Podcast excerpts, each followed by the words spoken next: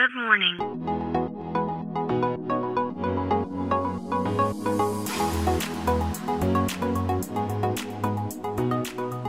Bom dia, Califórnia. Bom dia, Brasil. Aqui quem fala é Felipe Janetti, Head de Inovação da Startse, diretamente de Palo Alto, na Califórnia, no coração do Vale do Silício. Hoje é segunda-feira, dia 11 de abril de 2022. No finalzinho da semana passada, o Elon Musk voltou a ser o centro das atenções, né, na mídia, porque ele foi até Austin, no Texas, onde foi inaugurada então a Gigafactory da Tesla, aquela que ele prometeu ser a fábrica que mais produz carros na América do Norte. O Elon Musk tinha ido na semana retrasada para Berlim abrir aquela que seria a maior fábrica de carros da Europa e agora foi a vez do Texas. Essa fábrica do Texas, a Tesla gastou pouco mais de um bilhão de dólares para tirar esse projeto do papel. E eles mostraram, né, eles reforçaram bastante o quanto que uh, essa fábrica evoluiu versus as primeiras versões de fábricas da Tesla, onde basicamente todo, uh, todos os, os warehouses eram separados, existia uma dificuldade logística enorme dentro da, da linha de produção.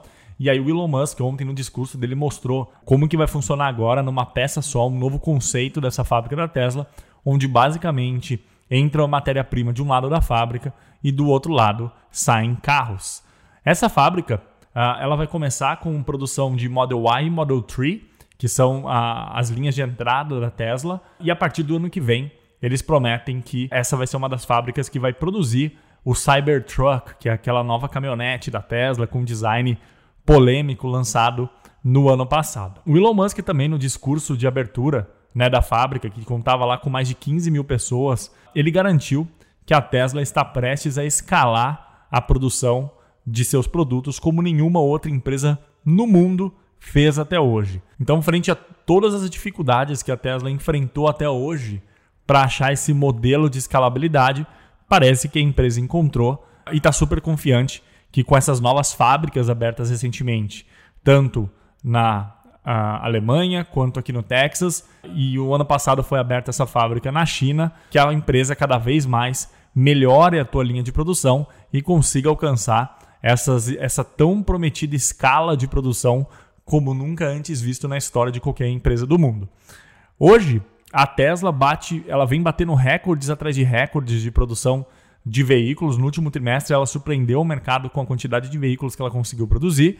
E vale ressaltar também que, apesar de ela estar tá entregando mais e mais veículos, mesmo com toda a dificuldade, com toda a crise logística que existe no planeta, hoje, se você quiser comprar um Tesla, um Model 3 ou um Model Y aqui na Califórnia, aqui nos Estados Unidos, a espera é de nada mais, nada menos do que sete meses até você receber o teu veículo.